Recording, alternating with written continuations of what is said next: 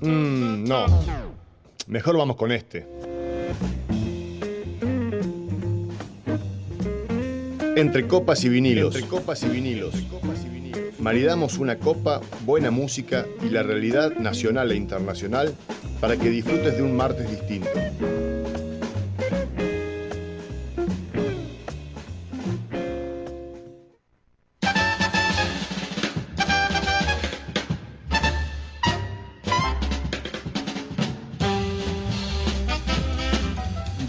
Buenas noches, buenas noches a toda la audiencia de Radio Megafón. Y esta noche tenemos que contarles una noticia súper especial. Así que ya mismo nos conectamos con nuestro corresponsal en Canadá, Claudio Lencina. Hola Claudio, buenas noches. Hola Dani, ¿cómo estás? Bien, muy bien, muy bien. Hoy estamos muy contentos, estamos de, de estreno de nueva radiodifusión en el Valle, digamos. Eh, le vamos a contar a la audiencia que vamos Ah, a... eso es excelente. Eso es muy bueno.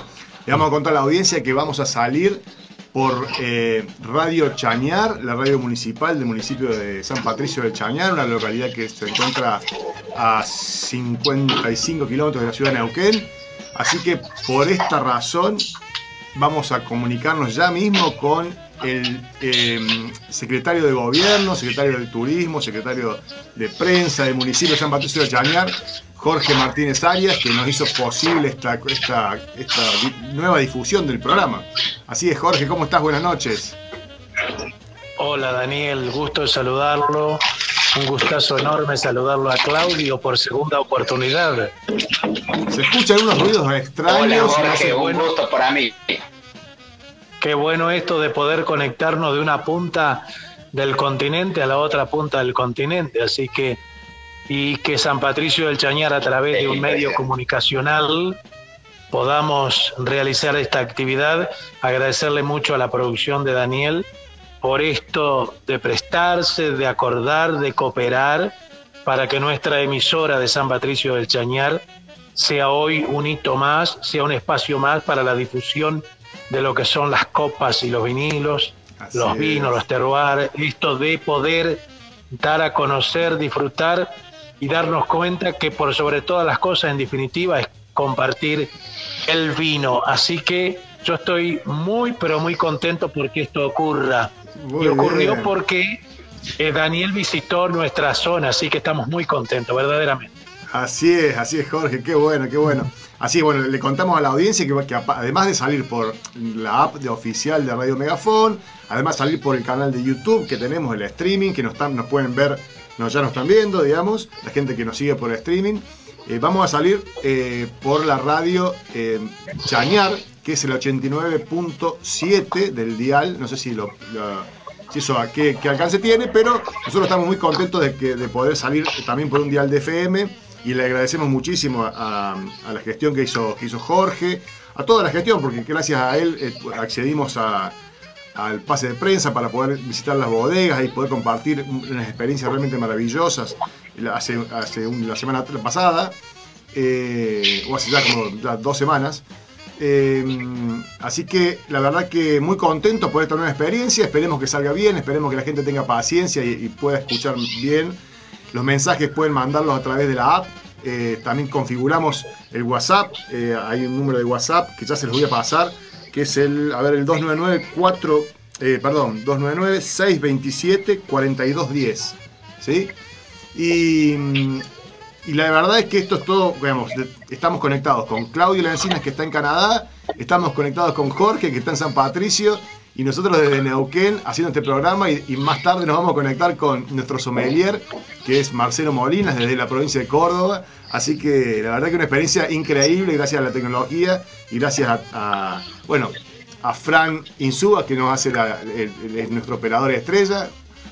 Siempre un gusto, Dani, colaborar acá. Ahí está, así que ahí saludamos. Aplaudir, Sí, te escucho, te escucho Jorge. aplaudir, aplaudir este momento porque los técnicos están haciendo la tarea sin dudas más interesante para que esto ocurra.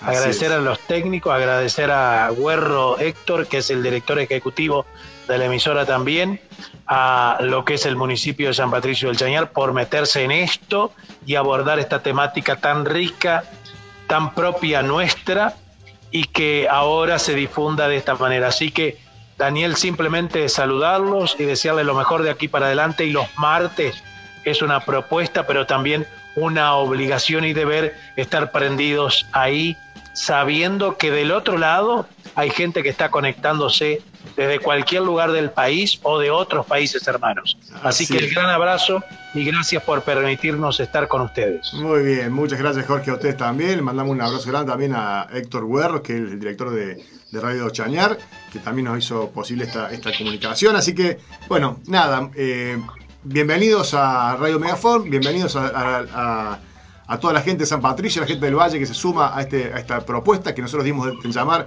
Entre Copas y Vinilos. Claudio, ¿tenía algo para decir en este, esta pequeña introducción que hicimos? Un, agradecimiento enorme para Jorge, para todo el equipo de San Patricio del Chañar. Eh, y bueno, y esperemos estar a la altura eh, para, para, que sea, para hacer amena e interesante la, charla y la emisión para que, para que haya cada vez más audiencias. Gran abrazo Claudio, gran abrazo Daniel, los dejo y que cada noche la disfrutemos verdaderamente. ¿eh? Así es, así es Jorge. Bueno, muchas gracias. Gracias, un abrazo grande.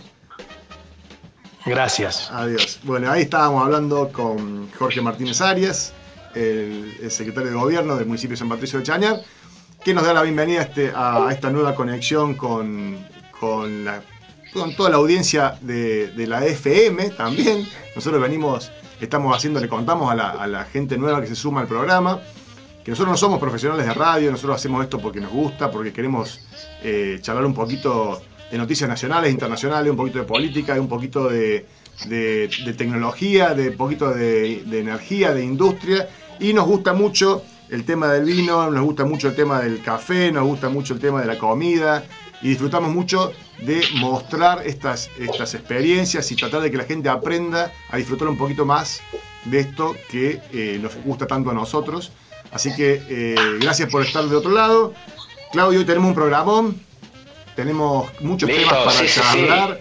Vamos a charlar de todo. Eh, hoy vamos a inaugurar un nuevo bloque que es el tema de un bloque que va a hablar sobre diferentes tópicos. Hoy vamos a hablar sobre la energía nuclear, ¿sí? pero la idea es que hablemos un poquito de energías alternativas, de energía, las convencionales también, de, tecnología, em, bueno, de los temas que nos interesan en este programa, que a veces los tratamos con algunos eh, invitados y a veces no, a veces se nos, se nos van traspapelando los temas y, se, nos salteamos muchas semanas sin hablar del tema, a mí me parece que es importante porque estamos en, un momento de transición energética, en un momento que donde hay, hay eh, mucha gente que estudiando temas muy interesantes que es importante tratarlos desde las políticas nacionales, desde, la, desde los diferentes eh, actores que hacen que eh, se apliquen algunas, se dejen de lado otras y así vayamos transitando esto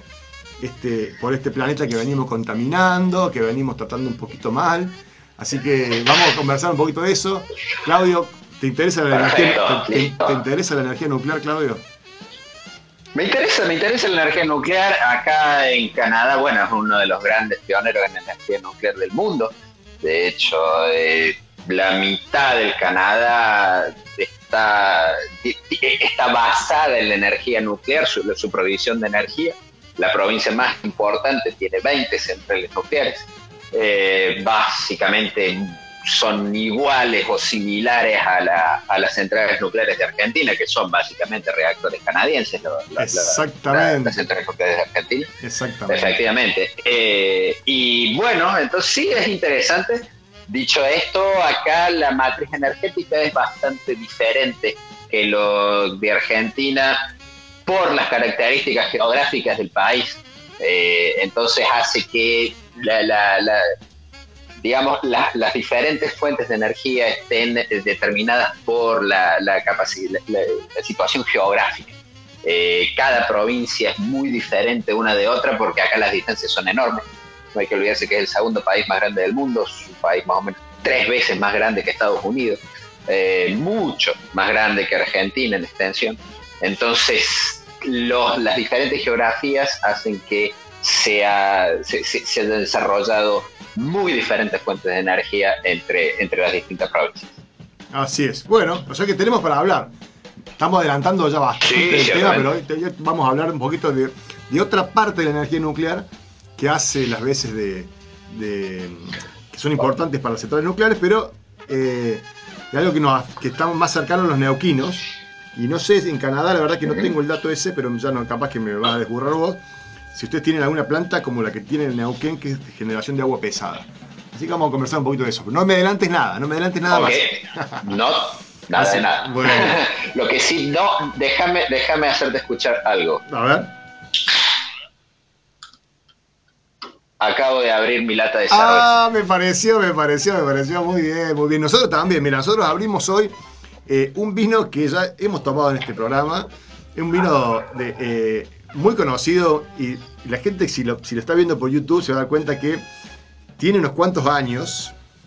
¿sí? Es un vino no muy, no muy eh, bastante barato. Eh, pero yo lo, quiero un montón y lo traje especialmente para este programa. Este es una cosecha de 2017, o sea que ya tiene 5 años. ¿sí? Está en su límite, te digo yo. Eh, un vino de, de, de, la forma antigua de hacer los vinos, siempre, siempre. Ya lo hemos charlado con Marcelo, después lo vamos a, a hacer que nos recuerde un poquito de este tema con los vinos que se hacen con, en las bordelesas grandes, ¿sí? No en las barricas de 200 litros o 225 litros como las más comunes que se usan actualmente, sino estas que son de 5.000, de 10.000 litros, ¿sí? Que cuando ibas a las bodegas viejas, ¿viste? Bueno, este es de esos vinos. Así que... Y vos estás tomando una cervecita de las que te gusta a vos? Estoy tomando una cervecita. Sí, me gusta bastante. No, eh, no es mi preferida, pero me gusta. Se llama. No, se llama Cronenborg. Ah, es una cerveza francesa. es una cerveza francesa, 1664. La versión blanca, que es con eh, coriandro. Eh, es una cerveza comercial, obviamente, una cerveza de supermercado de alta calidad de supermercado al nivel de lo que sería la Estela Actual, la Sapporo, eh, ese tipo de cerveza. La Heineken, más allá de que a mí la Heineken no me gusta precisamente. Está bien, está bien. Pero es una cerveza que se deja tomar, diga. No, no, no, es nada pretencioso. Sí, sí, la sí. Gente que, la gente que se suma, le, vamos a contar porque, como, la, como decía la, eh, eh, Chiquita, decía, la gente se renueva, el público se renueva. Le contamos a la audiencia que en este programa abrimos un vino, degustamos un vino en general cuando hay un invitado compartimos esta copa con ellos, si no, nosotros compartimos con la audiencia desde acá, tomamos con, con nuestro operador también, poquito, una copita, es para degustar nada más. Eh, y, la, y, a Claudio de, en Canadá le gusta más la cerveza, así que él abre una cerveza para hacer el programa. Sí, yo abro una cerveza. y sobre todo hoy, que es el primer día de verdadero calor del año. Oh, hizo 30 grados. Muy bien, muy bien. Estamos. espectacular. está contento, está contento. Sí, chocho, mira, chocho, no sabes, no sabes, ya casi no hay más nieve. Ay, qué, qué felicidad, qué te mandamos saludos ya a Susana que está mandando mensajes desde la calera, Córdoba, acá escuchando, dice, ya tenemos mensajes, muy bien este programa, empezamos bien, Claudio. El décimo programa, de la, décimo programa de la segunda temporada. También manda saludos Héctor de San Patricio, me dice, ya estamos al aire con el programa. Así que buenísimo, mandamos saludos a la gente de San Patricio de Chanel que se ha prendido entre copas y vinilos. Eh, ¿Qué más? ¿Qué más tengo que recordar? Bueno, hoy, hoy vamos a recordar en la parte de vinilos, vamos a recordar a varias, varias eminencias de la música eh, internacional, internacional definitivamente.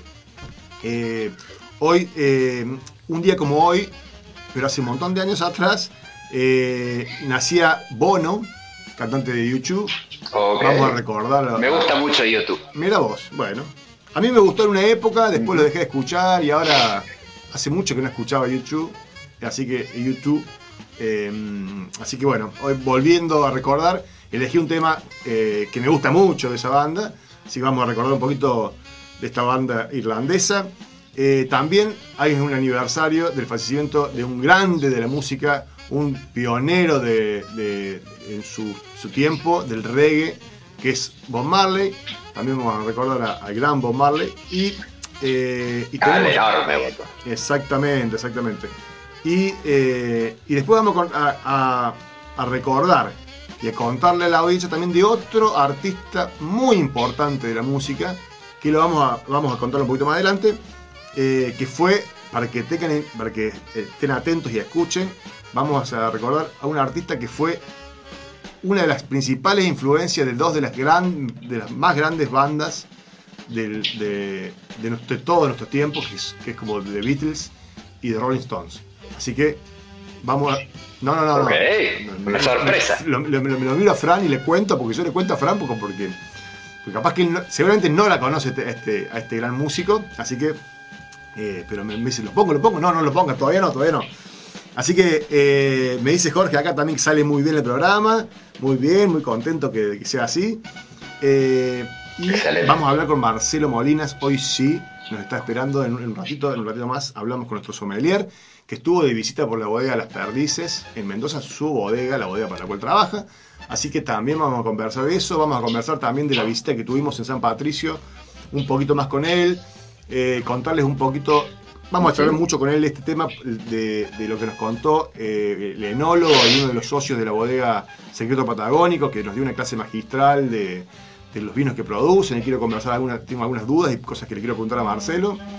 Eh, después, eh, también Natalia también eh, le manda mensajitos por, por, por Facebook. Bueno, pero por todos lados tenemos mensajes, muy bien. Así que muy bien. Excelente, bárbaro, bárbaro. excelente. Eh, yo me tengo que disculpar eh, de antemano por si todavía estoy convaleciendo, todavía tengo algunas pequeñas secuelas de, de la COVID, así que por ahí van a sentir algunos ruidos extraños porque todavía tengo un poco de secreción. Eh, no estoy al 100%. Pero bueno, no importa, te queremos así como estás. eh, mientras que no escuchemos el nebulizador ni nada raro, este, seguimos no, no, no programa. tanto, por el momento al menos. Así que sí, no es bravo el tema de- del, del COVID. Eh, Claudio le contamos la audiencia también que estuvo con COVID hace, hace unos 20 días ya, ¿no? 15 días. Sí, eh, Ahí se cortó un poquito la señal, pero bueno. fuerte, así que bueno. eh, sí, sí, sí, sí, sí, no, no es una gripecilla. No, no era una gripecina, como decía nuestro vecino eh, Jair. Así que bueno. eh, sí, sí, sí. Bueno, y ah, bueno, hablando de- del vecino país, también este, Lula se candidateó. eh, hizo una. Vi un, Sí. un- sí, estuve viendo que sacó un- un- una publicidad muy importante, re linda publicidad, la que, que hicieron, comparando los dos modelos. Este, después eh, tenemos un poquito más de, de nuestro amigo Johnny Depp. Va a contar un poquito más de, Tenemos ese- de ese una, juicio. un nuevo capítulo de nuestro amigo Johnny Depp y nuestra amiga Amber Heard. Mira, Eh, bueno, vamos a contar también un poquito muy de eso. divertido en realidad, es divertido. Bueno, no pero es eso, eso, eso lo seguís vos nomás. Nosotros acá, yo, yo me entero cuando me contás vos el programa, si no ni me entero qué pasa. Acá es un, acá en América del Norte es un notición. Es un show. La mitad de la, la mitad de las de las noticias están dedicadas a Johnny Depp y Amber Heard. Mira vos, Es así, bueno. así que bueno. Bueno. Sí, sí, sí. Bueno, entonces, Y aparte hay bastante plata en juego. claro, me imagino que sí. Sí, claro, sí, sí, sí, sí. Son eh, eh, números que no manejamos y tampoco nos, nos preocupa mucho, digamos. Este. eh, No, ciertamente no, pero es divertido, es divertido. Eh, eh, hay que mirarlo como una especie de reality show, puede ser, sí, o sí, sí, como una especie de telenovela. Eh, sí, algo, algo así, algo así. Eh, y está muy, muy, muy divertido, muy divertido, con una chica que, eh, bueno, eh, no le está yendo muy bien de acuerdo a los, a los comentarios de los expertos con un eh, Johnny Depp que realmente está siendo muchísimo más creíble que ella, que está admitiendo todo lo mal que hizo y en realidad la chica esta son todos dimes y diretes, son todas declaraciones sin ninguna prueba, con un abogado que tiene que, yo no entiendo cómo Debe ser muy alguien mediático. puede ser abogado, y bueno. Sí, pero escúchame, son de ese, ese- ese- el, el abogado de esta chica eh, en un momento se, se hacía objeciones a él mismo, a su propia pregunta, objetaba su propia pregunta.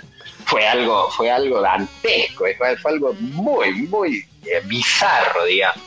Y bueno, eh, nada, sigue el juicio, con opiniones encontradas, pero la abrumadora mayoría está a favor de Johnny Depp porque le creen más, le creen. la gente lo quiere lo quiere y le, creer más. El tipo es más creíble, sí, eh, pero el tipo es más creíble. Y esta chica, eh, su versión de los hechos realmente es difícil de creer.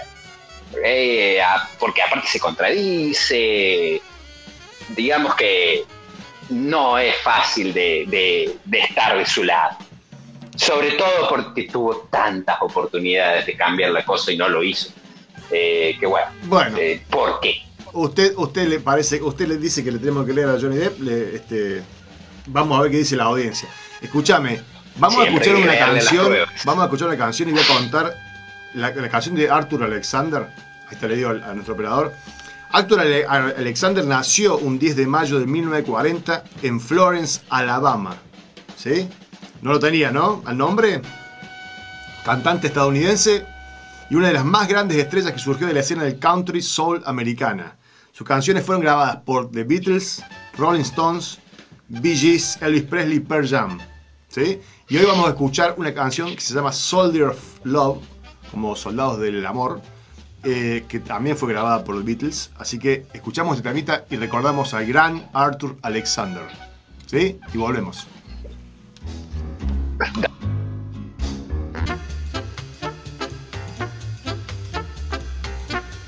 Ahí estamos ahí de nuevo. Muy bien, muy bien. Me, quedé mirando la compu y me olvidé de mirar el cartelito que dice aire rojo gigante. Este, vos no tenés ese problema, Claudio. Vos tenés que estar atento a qué? ¿A, que te hable yo? ¿Cómo haces vos para darte cuenta que, arrancamos de nuevo? Yo tengo que esperar que me hables vos, porque realmente eh, ah, lo que viene por la transmisión de YouTube viene con delay, así que. Sí, tiene un, delay importante, exactamente. Tengo que esperar que, que vos hables. Bueno, bueno, le contamos. Sí, sí, Está bien. Más o menos un minuto de delay. Ah, en YouTube es un minuto de delay. Mira vos. Bueno, está la Pato también conectada. Le mandamos un abrazo grande a la Pato. Eh, una oyente habitual del programa. Un abrazo grande. Ahí va. Este, ¿Escuchaste? Eh, Cristina habló el otro día. ¿Escuchaste? ¿Leíste? Sí, escuché. Escuché. ¿Qué, opina, ¿Qué opiniones tiene de la, del, la escuchó? Mi opinión es que Cristina, bueno, está tratando de hacer reaccionar la, de, tratando de hacer reaccionar la, la coalición o como la queramos llamar, tratando, tratando de levantar esta, e, e, e, esto que, que, que no viene bien eh, y que del otro lado básicamente no se le responde o no se le responde como ella quisiera. Sí, es como que. Una lucha fratricida. En el discurso de Cristina le bajó un poquito el tono a, esta, pelea, dijo que era un debate, que no era una pelea, y eh, luego los, eh, los, ministros salieron a, hablar. ¿sí? pero hoy, hoy lo escuché a Alberto, o lo leí, mejor dicho, duro un mensaje, ¿no? Como que tiene una. Eh, que como Cristina tiene una, una, visión parcial de las cosas. Así que me parece que la, la bajada de, de, decibeles a la discusión o al debate que había puesto Cristina eh, hace una semana este, se transformó en una que. Eh, digamos, le volvió a subir el tono a Alberto. Así que me parece que esto va a continuar. Sí, lamentablemente sí a mí no me extraña de, Alberto de, la subida de tono de vuelta porque en algún momento tenía que reaccionar, seamos sinceros. Eh, Cristina había hablado y hablado mucho, no solamente Cristina, sino muchos del entorno eh, también habían hablado eh, y habían lanzado dardos. y Alberto, la verdad, que había estado bastante pasivo. bueno, en algún momento tenía que reaccionar, si no iba a confirmar lo que eh, la oposición eh, pregona, que es básicamente que Cristina es la que realmente gobierna. Eh, eh, bueno, no, eh, él tiene que demostrar que tiene algún poder o que tiene algún carácter o que tiene que toma decisiones y él es el que está al mando. No, si no es básicamente admitir lo que los adversarios dicen. pero bueno, dicho esto, y sí, la cosa no se ve bien. No se ve bien porque no hay comprensión, porque se insiste en el ministro de Economía actual, en el equipo económico actual, en la línea de política económica actual, eh, que evidentemente no es un éxito, no da resultado. Eh, eh, una vez más, yo al ministro de Economía no, eh, no me parece que sea él precisamente responsable de la situación. No, claramente, claramente que la decisión es toma el presidente. Dicho esto, sí, sí, sí, sí, y esto que está pasando, que le está pasando a la Argentina es un problema causado por unas por, decisiones no económicas, por decisiones políticas que se dieron y que había que pagar un precio sobre esas decisiones que se tomaron y se lo está pagando. No hay nada de lo que le está pasando a la Argentina económicamente en este momento, no hay nada que no se pudiera prever con las decisiones que se tomaron en su momento. No y, por ahí, y, por ahí, ese es el reclamo. buenas o malas las decisiones, pero sí tenían consecuencias, sí tenían consecuencias. Claro, sí, sí, que, que lo que dice Cristina, que fueron advertidas, digamos, ¿no? Sí, sí. Ahora, el problema es que las personas que tomaron esas decisiones no, asumen las consecuencias de lo que han hecho. no aceptan que fueron un error. Las defienden, las siguen defendiendo. Bueno, para mí fueron un error. No, hay indicadores, hay indicadores que, no, son malos, hay indicadores que no son malos, eh, pero me parece que vienen lentos, ¿sí? Hay una recuperación económica, hay una recuperación del puesto, del trabajo, hay una recuperación de, las pymes. Eh, hay, hay, hay, muchos indicadores que muestran eh, un, avance eh, en diferentes puntos, pero lo que marca Cristina es que no alcanza con eso porque los, hay muchos trabajadores formalizados, digamos, que de la economía formal, que están que siguen siendo pobres. O, están o mejor dicho, se empobrecieron. Y eso, eso es lo que, está, lo que se está reclamando desde todos lados, que es la recuperación del salario. Así que bueno, en, esa es la, la, recuperación de, la recuperación del empleo es, efectivamente puede ser real, pero es lejos de ser suficiente, porque los salarios están tan bajos, tan caídos, que la recuperación del empleo en sí no, no, no, no, es, no está ni cerca para alcanzar un objetivo de, de, un mejoramiento real en la, situación de la población y mucho menos hablando en términos electorales, en términos electorales. Esa, es la mayor preocupación que eh, tiene. La coalición, el, gobierno va, va, está yendo directo a una derrota y hay que hacer, aceptarlo. Se está yendo directo a una derrota directo. Eh, y lamentablemente, con el rumbo económico que está teniendo, va a ser muy difícil, y con el rumbo político que está teniendo, va a ser muy difícil salvar esa derrota. Personalmente, es lo que, es lo que yo creo. Bueno, este, eh, así están las cosas, eh, así es como lo que se fue viendo esta, en estas disputas. Anoche escuchaba también a la, a la ex diputada de Frente de Todos, me fue el nombre, eh, muy dura con, con, con, Alberto y con el albertismo, digamos, diciendo. Se me, fue el nombre ahora. Bueno, ya anotado. Eh, diciendo que, que, básicamente escuchen a Cristina eh, para que si es. y hagan caso, ¿sí? Porque no están haciendo el caso y eh, y es lo que dice Cristina, digamos, que no, no, no, no la están escuchando, digamos, o la escuchan y no hacen caso, es lo mismo que no. Y Cristina dijo el otro día, tengo ocho años gobernando eh, este país, tengo un poquito más de experiencia que ustedes, eh, les dije que iba a pasar esto, pasa esto, Así que bueno, esperemos que se pueda solucionar, porque esto, eh, más allá de la opinión nuestra, más allá de la, de la opinión de, de, los oyentes que nos escuchan, esto, eh, las consecuencias las vive el, pueblo y la gente que, que la pasa mal, que no llega a fin de mes, que se le complica para, para pagar un alquiler, para, para cargar combustible o para o simplemente para llevar los cuatro platos a la mesa ¿no? en su familia. Así que esperemos que esto se solucione. Eh, le contamos a la audiencia que... nos- Esperemos que, esperemos que mejore. Sí. Así es, le contamos a la audiencia que eh, nos pueden mandar mensajitos por la app.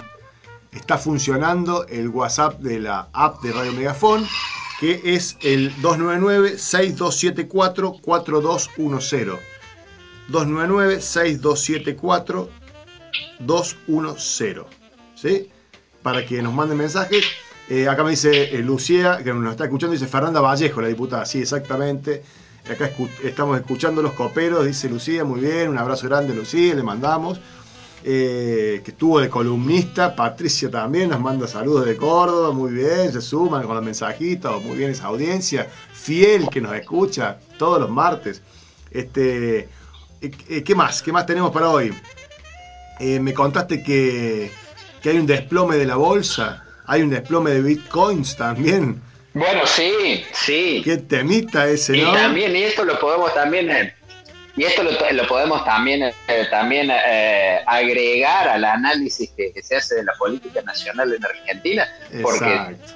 no solamente que la Argentina está, tiene problemas internos, sino que está enfrentando un escenario eh, de, que no se ve desde hace 40 años o más de 40 años en el mundo, que es un escenario de alta inflación. Estamos hablando de una inflación nominal del 8,5% eh, de Estados Unidos con, una inflación real que es el doble una inflación changuito de súper, si se quiere, que es más o menos del 18 al 20%, que es lo que realmente han subido los alimentos, los remedios, la ropa, to- todos los artículos de primera necesidad. Y eso no ayuda a la situación de, a la situación en eh, de Argentina. Claro. Y eso ha hecho también que a nivel mundial y a nivel mercados la bolsa haya tenido una caída enorme porque los gobiernos, sobre todo el, el- no el gobierno de Estados Unidos, sino la Reserva Federal de Estados Unidos, lo que se conoce como la Fed, ha hecho una suba de tasas para intentar controlar la inflación que ha sido mayor, con una suba de medio punto de la tasa de interés, que para Estados Unidos es muchísimo, eh, una suba tan, tan de golpe, y eso ha causado una, un desplome de la bolsa que lleva más o menos un 15%, 20% de, de caída de, desde, hace, desde hace, desde principio del año, y también la, la criptomoneda, lo que se conoce como el Bitcoin, ha caído de 50% en su valor desde su pico más alto que fue en noviembre de, noviembre de 2021. Eh, mucho se ha perdido la mitad de la plata que, que se había puesto en, los, en, lo- en el Bitcoin en casi todas las criptomonedas. Es evidentemente duro para algunos, pero todo el que invertía en ese tipo de, en ese tipo de, de valor sabía lo que hacía y que son inversiones especulativas de altísima especulación Altísimo riesgo. eh, entonces, realmente, sí, sí, sí, sí, sí, es. eh, yo, yo, yo personalmente tengo, tengo inversiones en, en, eh, en Bitcoin, en cinco, eh, una cartera de cinco monedas. Y yo sabía perfectamente dónde me metía. A mí nadie me, a mí nadie me, me engañó ni mucho menos. Sabía perfectamente que ¿A corría qué un precio, riesgo ¿a qué precio está corriendo. más o menos bueno, el Bitcoin? En este momento el Bitcoin está a 32 mil dólares Bueno. cada unidad. Cuando llegó a estar a 64 mil, con un par de días que llegó a picos de 70 mil dólares. Mirá vos, Eh, mirá vos, yo, yo me acuerdo cuando un amigo. Perdió, perdió muchísima plata. Yo tengo, yo- una- un amigo, compañero de trabajo, eh, me, me dijo, voy a, voy a hacer una, voy a probar y voy a comprar eh, un poquito de plata en Bitcoin. Eh, cuando, me acuerdo, cuando el Bitcoin estaba en, eh, creo que 7 mil dólares. Y, y, me dijo, vos sé que lo estudié, me parece bueno, que. Ese amigo hizo un montón de plata. que me dice, me dijo en su momento, me dice, vos sé que lo estudié y me parece que, eh, que puede ser que, que, sea como dicen que van a subir. Eh, y compró, ah, me acuerdo que le compró 7.500 dólares el, el, el, valor de ese momento del Bitcoin, ¿no? Eh, Obviamente yo le dije, mira, suerte, éxitos. Uh -huh. yo no me meto en esas cosas. y bueno, y después hace poco, otro amigo, otro gran amigo nuestro, Claudio, también, se metió y me dijo, metete, metete, metete. Yo dije, estuve a punto también y dije, no, no es lo mío, no, no, no, y no me animé. Así que bueno, después me dijo, sos un, bueno, eh, me podría haber ido bien en ese momento porque habían bajado mucho. Pero bueno, eh, no es lo mío, no es lo mío. Así que bueno, este, así que está complicado el tema de lo, del Bitcoin, la bolsa también. Una brusca caída de acciones. La bolsa está en una caída muy muy fuerte porque, bueno, eh, la inflación, el contexto de alta inflación hace que los futuros de, la, de las ganancias de las empresas caigan. Eh, el aumento de la tasa de interés augura una recesión. Eh, y aparte, la, eh, también hay un siguiente tema que es que eh, los mercados no creen que aumentando la tasa de interés se logre contener la inflación, porque los problemas inflacionarios son a causa de eh, la rotura de la cadena de aprovisionamiento. Claro, no es que hay un exceso de demanda. Claro, la logística hay internacional. un defecto de oferta. So, exactamente. Sí, sí, sí, lo hemos hablado en el programa. Digamos, hay, hay, hay, hay pocos alimentos, hay, poco, eh, hay poca energía, hay pocos metales y eso hace que, eh, que todo se vaya a las nubes. Los, los, costos, los costos de transporte han explotado, se han multiplicado por 10. Sí, sí, por diferentes razones que también les hemos charlado en este programa, digamos, desde, desde los, la, la, las complicaciones que han tenido diferentes sindicatos de camioneros que desde el mundo, ¿no? Que, que le han prohibido la entrada a unos u otros países, ¿no? También eso fue desde el comienzo de la pandemia Efectivamente. fue afectando seriamente cosas, la, sí, la, logística sí, y distribución sí. de, de, cargas, ¿no?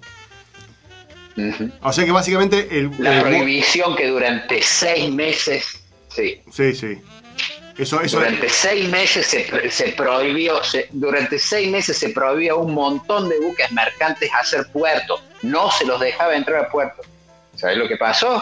lo que pasó fue que 20% de la masa, eh, de, de, la masa laboral de, de, los barcos mercantes, de los marineros, renunciaron y no están más.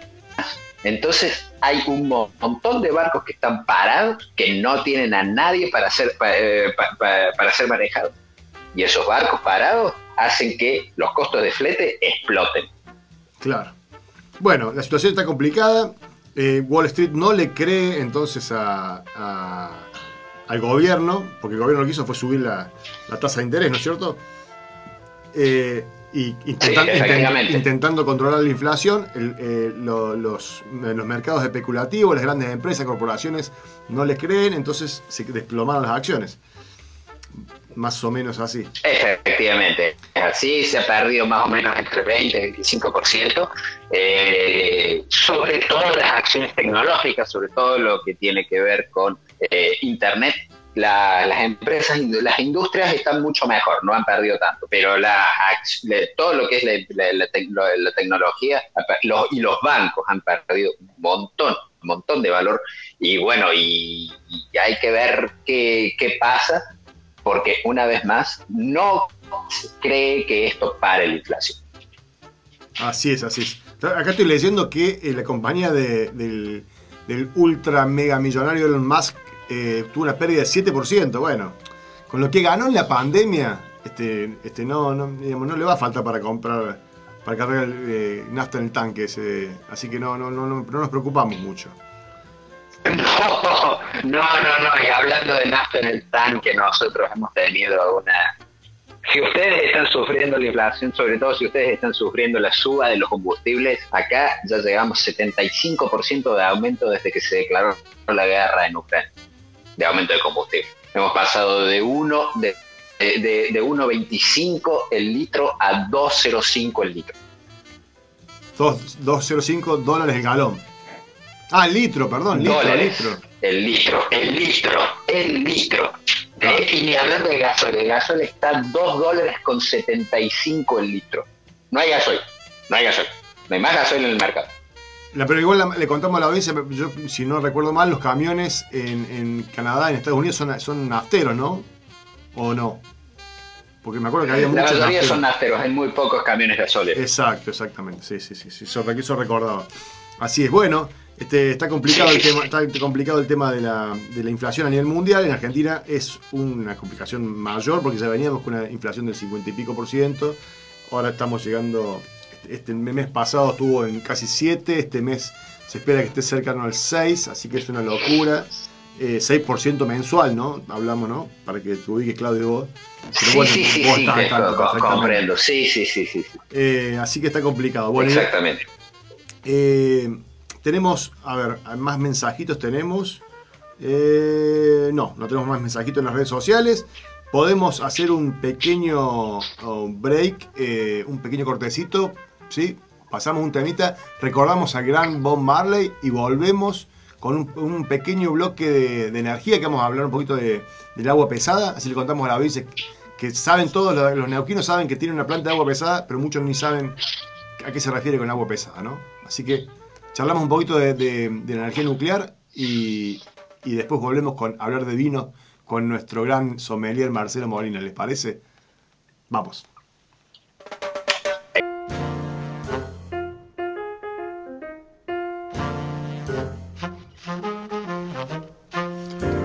Bueno, bueno, ahí ya estamos de vuelta.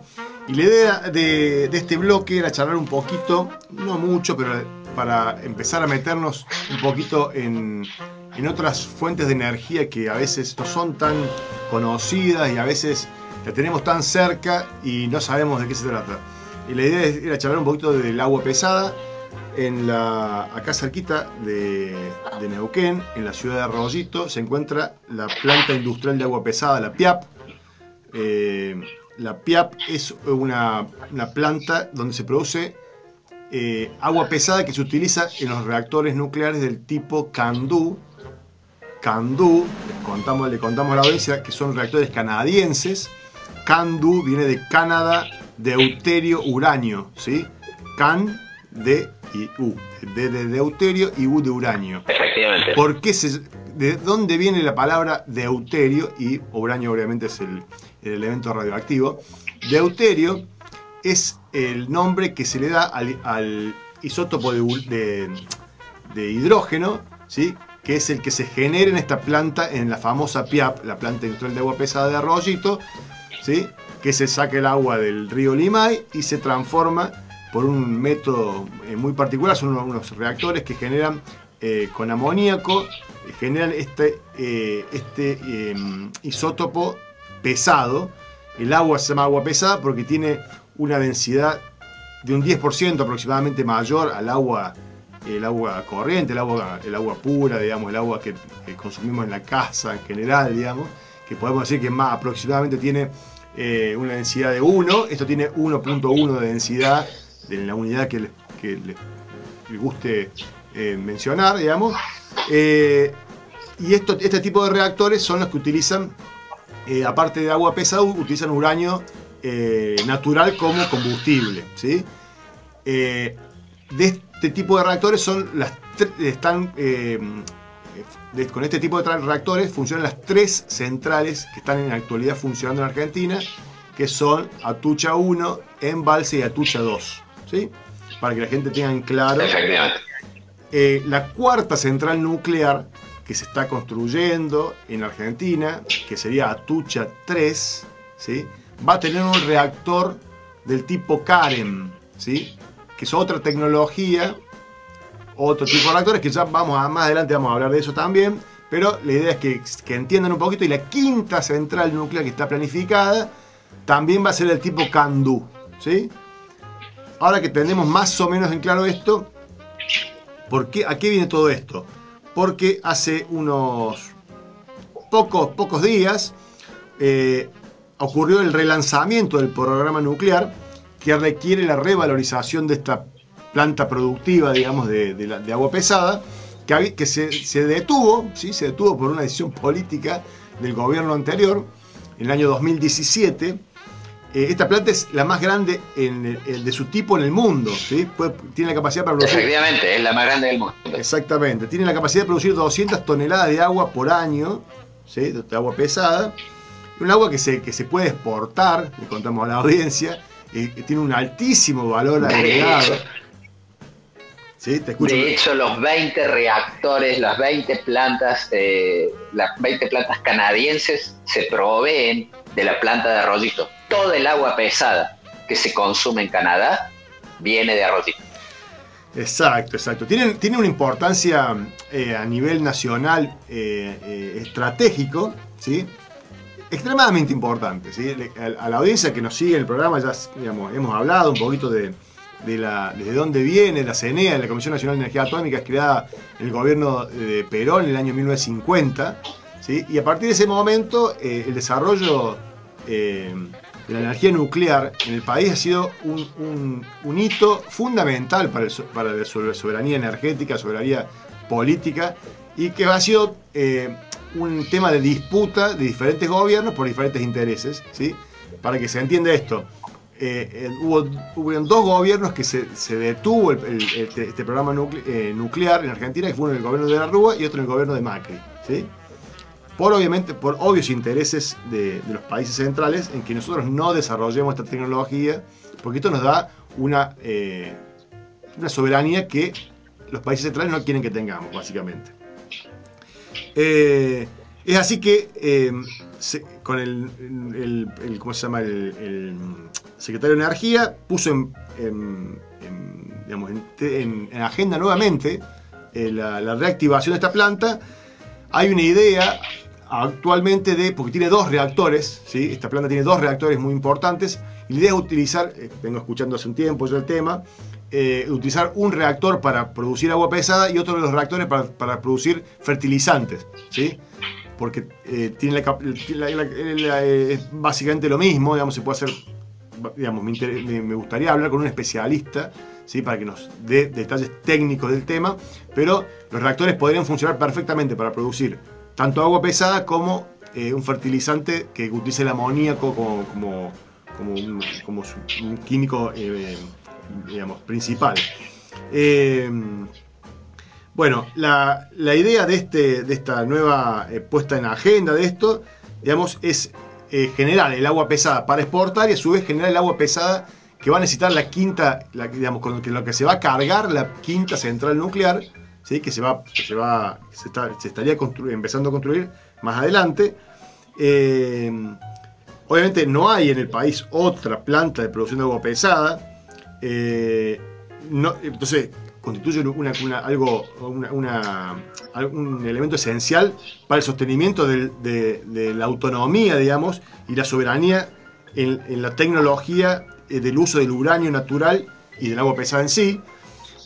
Así que eh, esperemos que esto continúe, esperemos que esto se, eh, se ponga en funcionamiento, porque además de, de- la parte de, de técnica química, digamos, eh, en esta planta trabajaban 350 operarios súper especializados. O sea, no se encuentra un, operador de planta de agua pesada, ¿sí? Buscando por LinkedIn, así nomás como que este, los echamos y listo. Y la cuestión es que de esos 350 empleados que fueron despedidos o fueron eh, dejados sin trabajo en el año 2017, la gran mayoría ya se encuentran trabajando en otras industrias. ¿sí?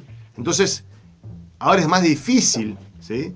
Eh, volver a incluir, a, a, conseguir esta mano de obra súper especializada, eh, por lo que em, no es, no digamos, por eso la, importancia digamos, de no cortar estos proyectos, planes a largo plazo o mediano plazo, no, no, no detener estos desarrollos tecnológicos, eh, productivos eh, y de soberanía política en un país, porque pasan estas cosas.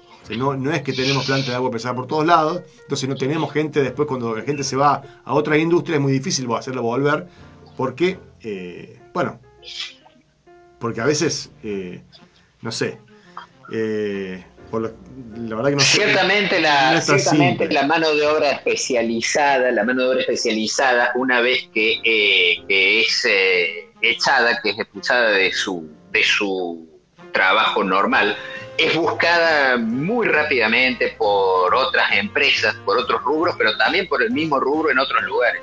Yo estoy seguro que varios de los que trabajaban en esa planta cuando se cerró, en este momento están trabajando en otros países, seguramente eh, Canadá mismo, porque nosotros hemos lanzado en Columbia Británica una pequeña planta de agua pesada justamente eh, para suplir esa caída de la, de la exportación argentina que básicamente cuando se cerró esta planta nos dejó sin nuestro proveedor. Eh, y bueno, y había que suplirlo y mientras Estados Unidos nos proveyó un poco durante un tiempo, pero después, bueno, teníamos que independizarnos, entonces se ha creado una, pequeña planta de Columbia Británica y seguramente algunos operarios que trabajaban en Argentina están en este momento trabajando en, British Columbia.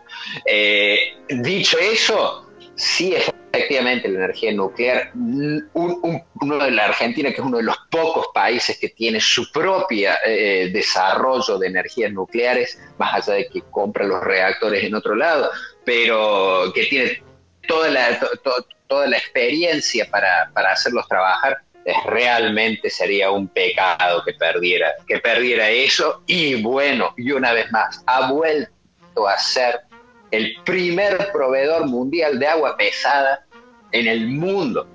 Es, algo que no puede ser que se lo deje de lado. Exactamente. solamente eso, solamente eso tendría que ser estimular la producción, sobre todo en este momento, en un momento en el que la, todo lo que tiene que ver con lo nuclear ha vuelto a la picota, lamentablemente por malas, por, por malas cosas, que es por, por, la guerra, por la guerra en Ucrania entre Rusia, que es una potencia nuclear, pero bueno, seamos sinceros, la carrera armamentista está de nuevo en primer plano y la carrera de armamento nuclear está en primer plano.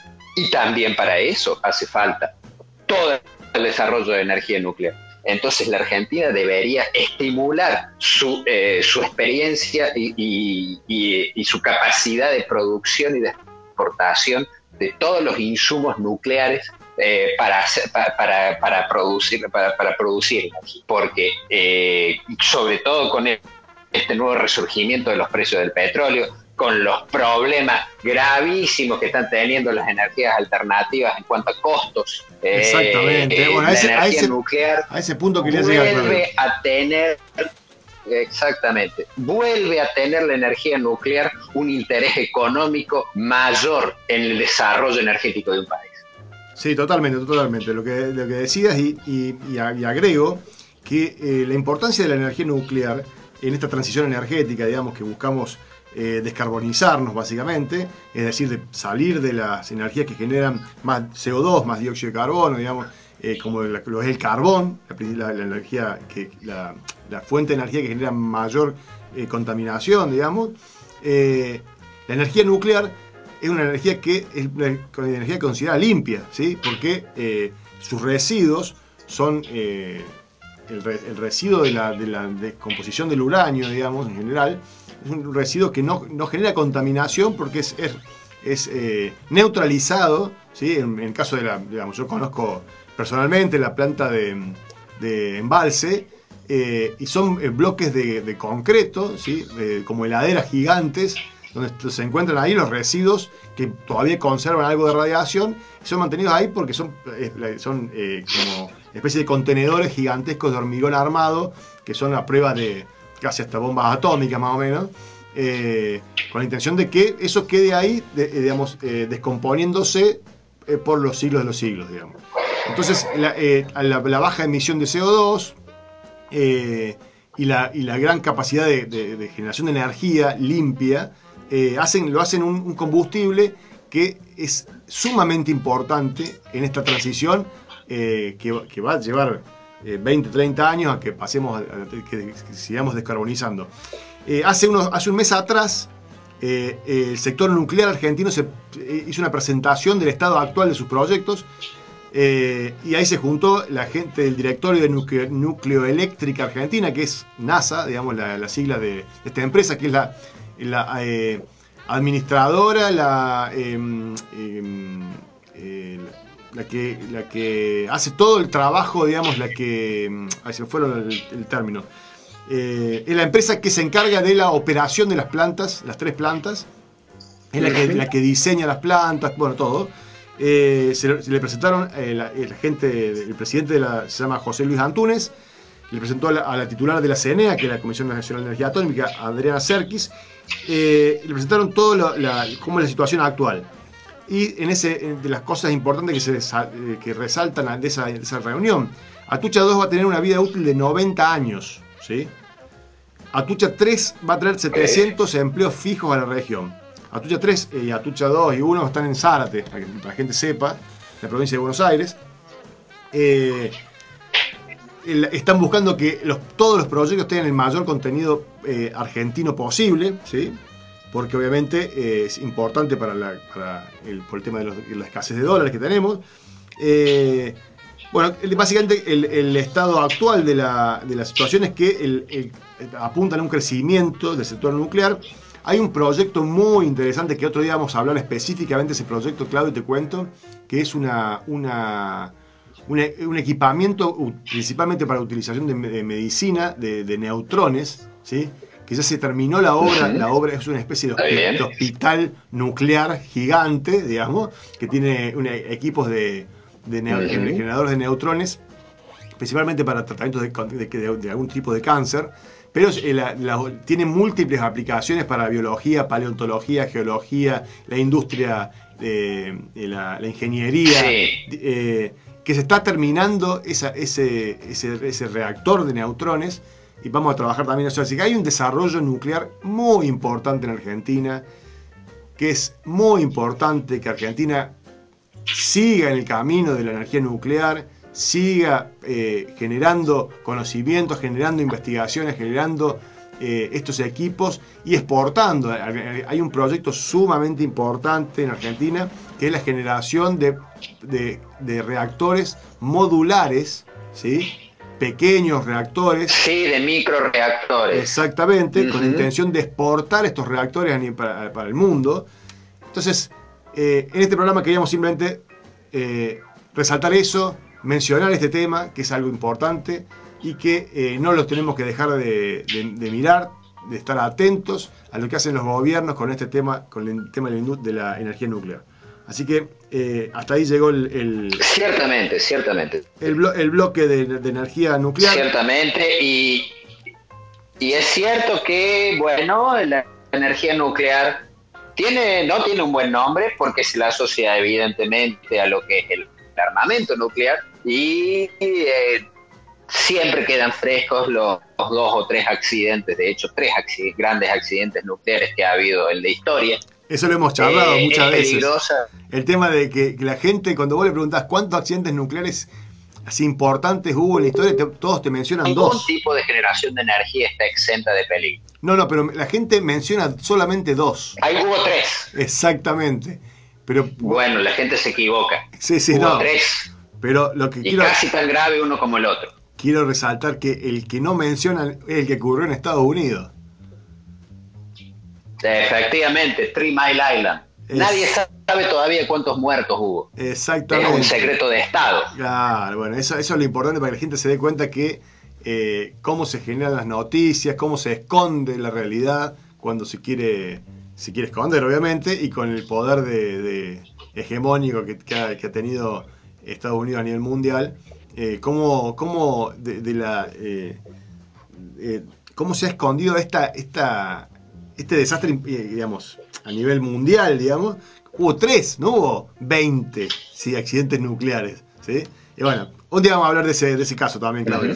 Pero, pero vamos a escuchar una- un, Sí, un sí, sí, es una, es una anécdota muy interesante y muy interesante también para ciertas personas que son amantes de las teorías de, de la conspiración. Ah, muy bien, muy bien, muy bien. Bueno, eh, escuchamos un temita más, eh, Fran. Vamos a escuchar un tema de YouTube ahora, ¿sí? Puede ser. Eh, I still haven't found eh, what I'm looking for. ¿Está bien? Ahí vamos. Escuchamos eso y volvemos con nuestro sommelier Marcelo Molina desde Córdoba, ¿eh? Ahí vamos.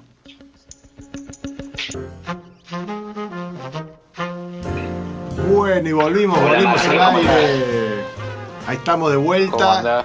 Hola Marcelo, hola Claudio, estamos de vuelta al aire ya. Buenas noches, Claudio. Hola, hola Marcelo, ¿cómo estás? Muy bien, muy bien. Bueno. Después de una semanita de vacaciones, bien. Así es, así es, así es. Pegó, el faltazo Marcelo el martes pasado, pero tuvo, tuvo una muy buena excusa, me parece, ¿no? La verdad que se complicó, pues la idea era salir de ahí de la bodega y, y bueno, nosotros tenemos un, un régimen de, de visitas al año eh, bastante eh, fuerte con nuestros clientes y, y bueno, surgió un evento con, con un cliente importante aquí de Córdoba, así que por eso fue el faltazo. Muy bien, muy bien. ¿Cómo te fue? ¿Cómo te fue por Mendoza? Y mira, fue una experiencia buena porque si bien la gran parte de la vendimia ya había finalizado, eh, la semana pasada se llevó a cabo la última parte que es cuando se vendimian todos los racimos eh, ya sobremadurados, entonces todo lo que se va a utilizar para lo que es vinos dulces se cortó eh, toda la semana pasada. Entonces fue una experiencia buena porque más allá de probar la uva casi deshidratada y, y bueno, para los clientes y los vendedores que estaban en el grupo que viajaron conmigo, es una, es una experiencia muy linda. Eh, incluso cuando uno va en esta fecha, que te debe haber pasado a vos, Dani, con la visita a la bodega, está todo en proceso de, de evolución, de ya sea parte del vino ya elaborado y los que están eh, en plena fermentación. Entonces es un momento muy lindo para visitar bodegas. Exactamente, exactamente. Y, está- y la- y estaban trabajando todavía en las bodegas que nosotros fuimos a visitar. eh, Había, Sí, Estaban trabajando las 24 horas. eh, nosotros fuimos tarde y en un momento nos dijeron, no, esperen, todavía no pueden pasar porque metieron manguera, limpiaron porque están a full. Sí, están, es una época eh, bastante difícil porque bueno, hay mucho control de temperaturas, hay mucho traslado de, vino, de, de mosto, entonces eh, es una época difícil para visitar porque bueno, hay mucho trabajo, pero lindo porque si tenés la posibilidad de ir y probar lo que se esté elaborando, eh, lo que va a ser a futuro la vendimia de este año, está muy buena la experiencia. Así es, así El es. tema, Marcelo, me imagino, es que es, que es el, el momento para llevar a la clientela, porque cuando vos le podés mostrar cómo se hace el vino. Exactamente, o sea, primero que vos ves todos trabajando, desde el laboratorio hasta la gente que está de limpieza o la que está eh, haciendo eh, todo lo que es el proceso de la vendimia, es un momento que después el invitado o el vendedor o el cliente eh, le genera algo que la expectativa y se traslada después al consumo casi inmediato o lo que después se traslada a, su- a los otros consumidores o a los amigos. Entonces es un momento súper bueno. Exactamente. Bueno, nosotros tuvimos la oportunidad de charlar con, con los dueños de, de- de la bodega de familia Schroeder y con eh, uno de los dueños socios de la eh, bodega Secreto Patagónico. Eh, bueno, el, el- el- el del Secreto Patagónico nos, nos dio una clase magistral eh, de todo el proceso que, de lo que implica el tema de la Pinot Noir, ¿no? Porque uno habla de cepas como eh, son todos racimos de uva y todo para, para, para la gente que no está en el tema, es todo más o menos lo mismo. Y no, no es lo mismo. y, nos, y nos, describió muy detalladamente la, eh, el cuidado especial que tienen con esta uva, ¿no? Que no es la misma que, que- que con una Malbec. No, lo que pasa es que es una, es una uva muy sensible, la Pinot, entonces eh, hay que tener eh, muchísimos cuidados con, eh, con el tema de humedades, con el tema de, de- de las enfermedades propias de, que pueden afectar a- al, al viñedo y sobre todo a la Pinot que eh, se enferma muy rápido, eh, es un racimo muy chiquito, muy como eh, quiere decir es como una forma de una piña, todo muy apretadito, entonces eh, Sí, sí, cuesta, sí. cuesta muchísimo, ¿no? Eh, por eso es que no se da en todos lados. En, en lugares cálidos prácticamente no hay Pinot por una cuestión de, de estas enfermedades, ¿no? Exactamente, sí, sí, nos describió, digamos, el tema de, cómo es toda la, especialización que han tenido las bodegas de la región, de ahí la zona de San Patricio de Chañar, eh, con el tema de las Pinot, digamos, aparte de que, hoy es una uva emblema de la región, eh, digamos, cómo se han ido ayudando entre ellas las bodegas para lograr, digamos, esta, lograr el, tema de la especialización y lograr un producto de, de calidad eh, que no les fue fácil, ¿sí? No fue algo que... Porque venían acostumbrados a, la- a las otras uvas que eran un poquito más, eh, ¿cómo decirlo? Eh, De resistencia claro, no tan exigentes en, en todo su manejo, ¿no? en el cuidado. Exacto. Sí, yo creo que eso es fundamental y si vos ves, eh, incluso cada vez se traslada más a lugares eh, como al sur o lugares con un poco más de frío y, y de condiciones que se adecúen más a esta, a esta cepa. Eh, lo que está pasando en, en- en Mendoza es que las mejores zonas están en, en las laderas más frías eh, y, y bueno, hay buenos pinot, pero bueno, eh, se está destacando mucho el, el pinot de, de Patagonia. Y es. cada vez más mendocinos van y, Ujú. y traen las pinot de Patagonia, ¿no? Eh, hacen pequeñas parcelas o bodegas, más allá de las bodegas que hoy están ahí en el sur, eh, productores mendocinos van y hacen su, su compra de, de pinot patagónico. Así es, así es, sí, sí, nos contó, nos contó detalles de la posición de los viñedos, pero la bodega Secreto Patagónico se encuentra en, la- en el sector más alto de San Patricio, digamos, del valle, eh, del valle del río Neuquén, le contamos a la audiencia, eh, y, y la- y hay eh, viñedos que se encuentran en una parte bastante más alta, que tienen que subir el agua con bombas, que el riego es un poquito más, más costoso. Eh, pero también nos contaba detalles de, de- de que en épocas de, de heladas, ¿sí? Eh, en la zona alta no, no, los, no las afecta tanto como en la zona baja. ¿sí? Entonces Claro. hay todo un, tema ahí con, con, con- con el manejo del clima, con el manejo de la... De, bueno, de, de todo el, el- el- la- el proceso de que, que forma parte también del terroir, ¿no? Que como veníamos describiendo en su Tal- momento.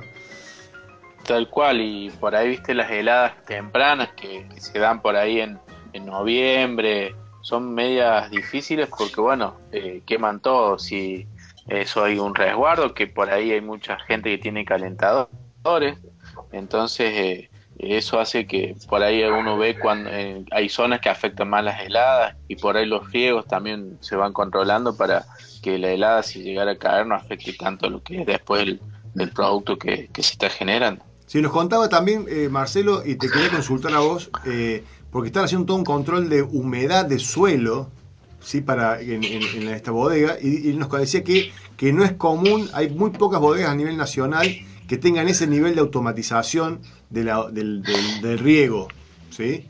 Eh, Mira, vos sabés que yo lo vi hace, uy, hace más de 10 años en una bodega en Mendoza y me sorprendió muchísimo, porque más allá de, de- del mapeo satelital que vos controlás y vas viendo distintos, cuál va madurando por una foto satelital, cuál madura, cuál cuadro, cuál parcela madura primero, en cada punta de parcela eh, eh, había sensores de humedad. Para mí me, es a eso lo que te referís un poco. Sí, sí, sí, sí, totalmente. Claro, pero me decía que, Y- que, que son muy pocas, eh, eh, aún hoy, ¿sí? las que tienen ese tipo de tecnología. Mira, yo de las que he visitado, eh, Todas tienen. por ahí, sí, eh, no, no todas, pero a mí la primera que, en el primer lugar que yo lo vi fue en Bodega Norton. Te digo esto hace más de 10 años, 15 años quizás. No, capaz que Me posiblemente entendí mal yo. Capaz que se refiere a algo más tecnológico. Porque me dijo que eran. Puede él- él- ser. Claro. sí. Muy nuevo.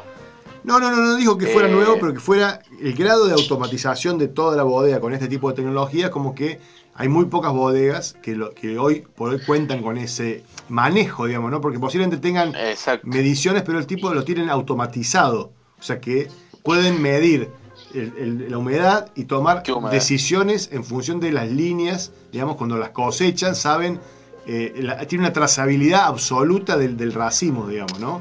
Eso es lo que Tal lo- cual, logran. Eh, eh, tal cual, eso es lo que ahí en esa bodega que te nombré yo recién, eh, ellos saben perfectamente cuánta comida le están dando y cuánto es lo que me van a obtener después para que se traduzca eh, al- al- a la larga en, en el azúcar que va a tener ese racimo. No, la verdad que es impresionante el trabajo que eh, tecnológico en cuanto a eso, lo que se ha logrado. Entonces, ¿qué se busca?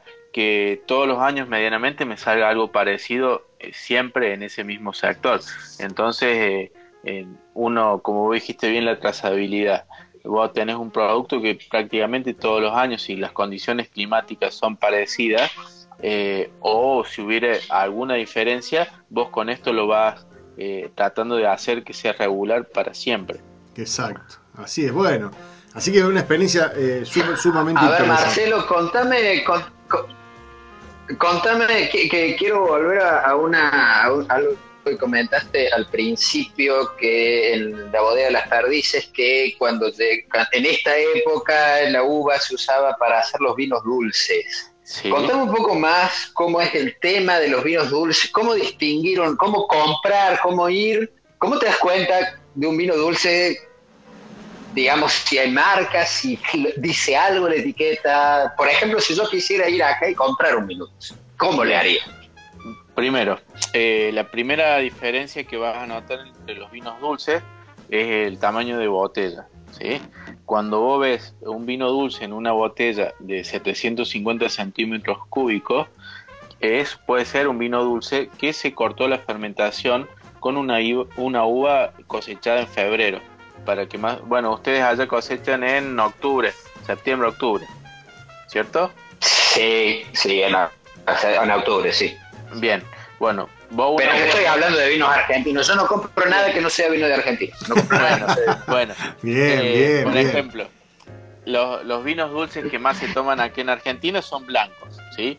Entonces, yo por ejemplo, tengo torrontés, si quiero hacer un vino dulce torrontés, tengo dos opciones.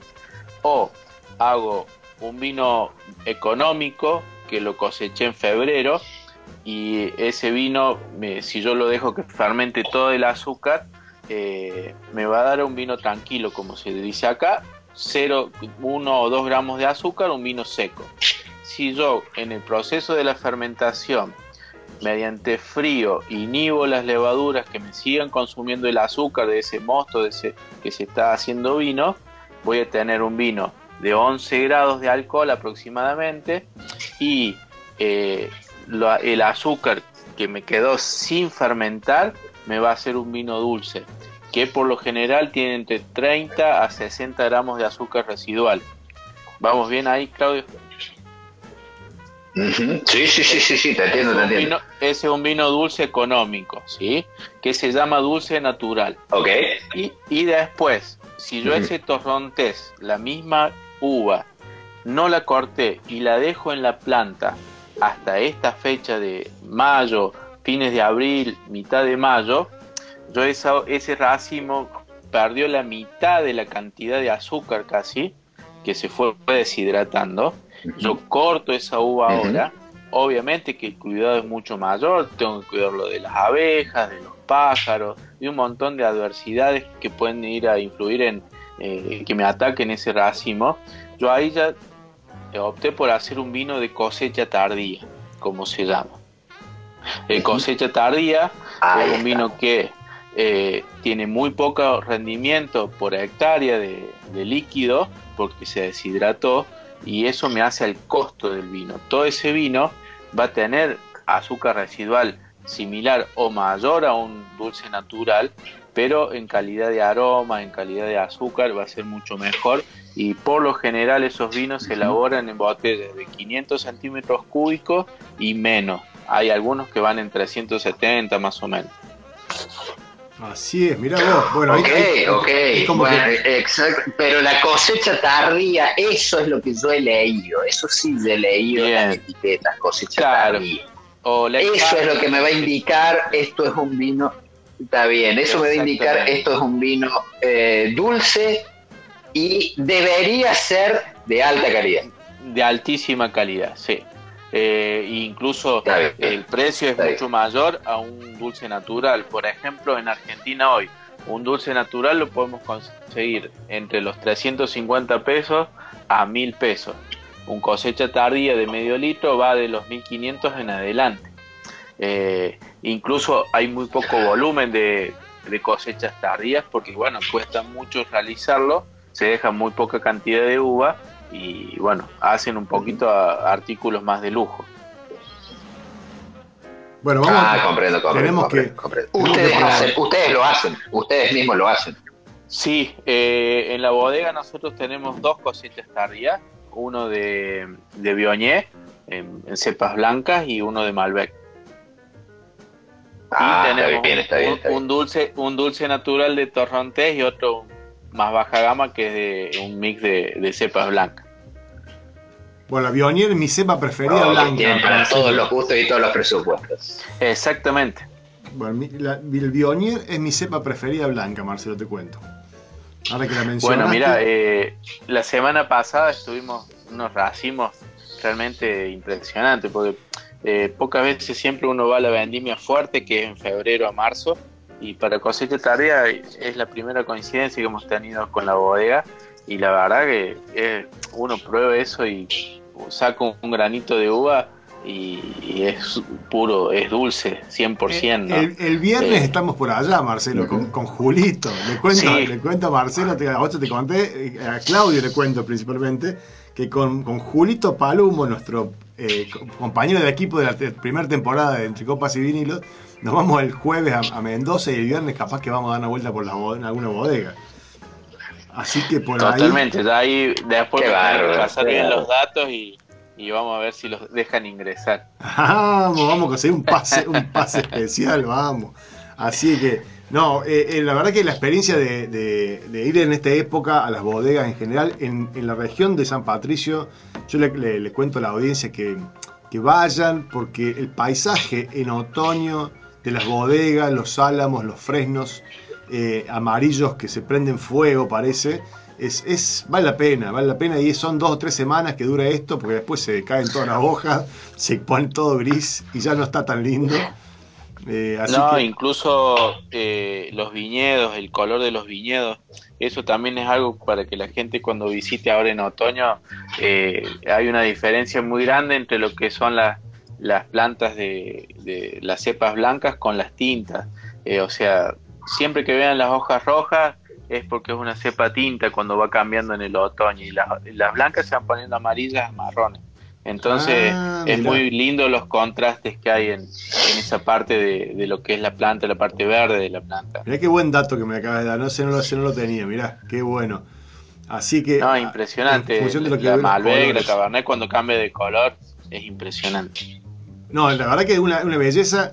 Eh, estuvimos eh, en, la, en la bodega Familia Schroeder eh, disfrutando también de, de una cena eh, con el dueño de la bodega. Probamos, probamos unos vinos, unos Pinot Noir realmente muy ricos, muy ricos. Yo tengo que decir que yo no, no soy un fanático del Pinot Noir, pero probé tres Pinot Noir que me, realmente me gustaron muchísimo. No ni averigué el precio, ni no averigué el precio, así que capaz que por eso. Pero eh, muy buenos productos de los dos, de Secreto Patagónico y de, y de Familia Schroeder. Y un espumante Pinot Noir tienen en, en Familia Schroeder que es muy rico. No sé si lo probaste, Marcelo. Eh,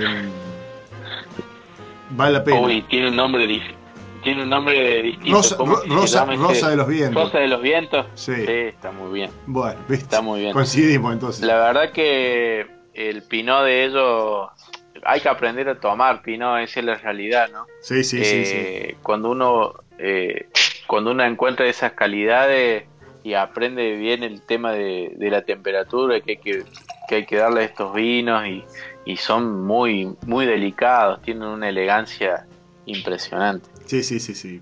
Tuvimos la oportunidad de estar con, con uno de los, de los hacedores, de, de- bah, perdón, uno de los dueños de la bodega, que mm, eh, es una- voy a contar una infidencia, como no estaba en el, enólogo, eh, nos, de- nos de- nos dejó entrar a la, a- a la- a la zona de barricas eh, y con, por medio de una pipeta extraña eh, nos hizo probar de varias barricas.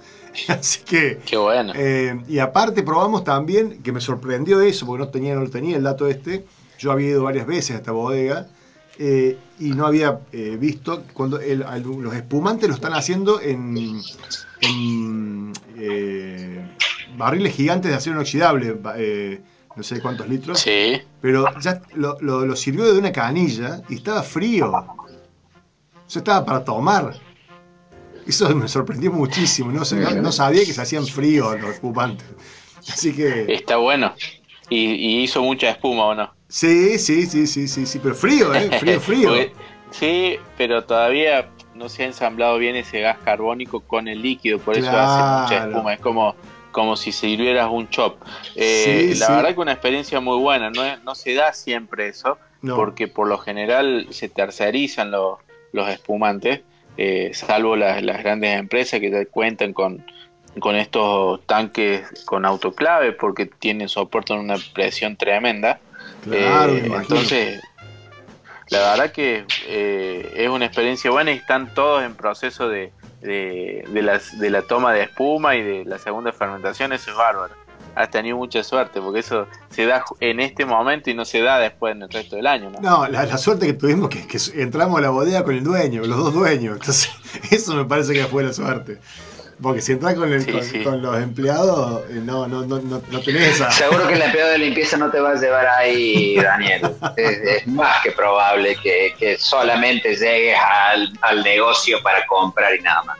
Claro, no, no, Sí, igual la- las, guías, eh, las guías son muy interesantes, eh, son, eh, tienen mucha información, te dan, porque nos- estábamos con una guía, digamos, pero tuvimos la oportunidad de que, de que uno de los dueños, nos- en las dos bodegas que tuve, eh, eran, eran socios dueños, eh, y nos cuentan detalles que no, no estás acostumbrado a escuchar, ¿sí? Porque en general, en una, en una- en una visita guiada, se cuentan detalles eh, que son muy conocidos, en general para los que nos gustan los vinos, los que estudiamos un poquito más.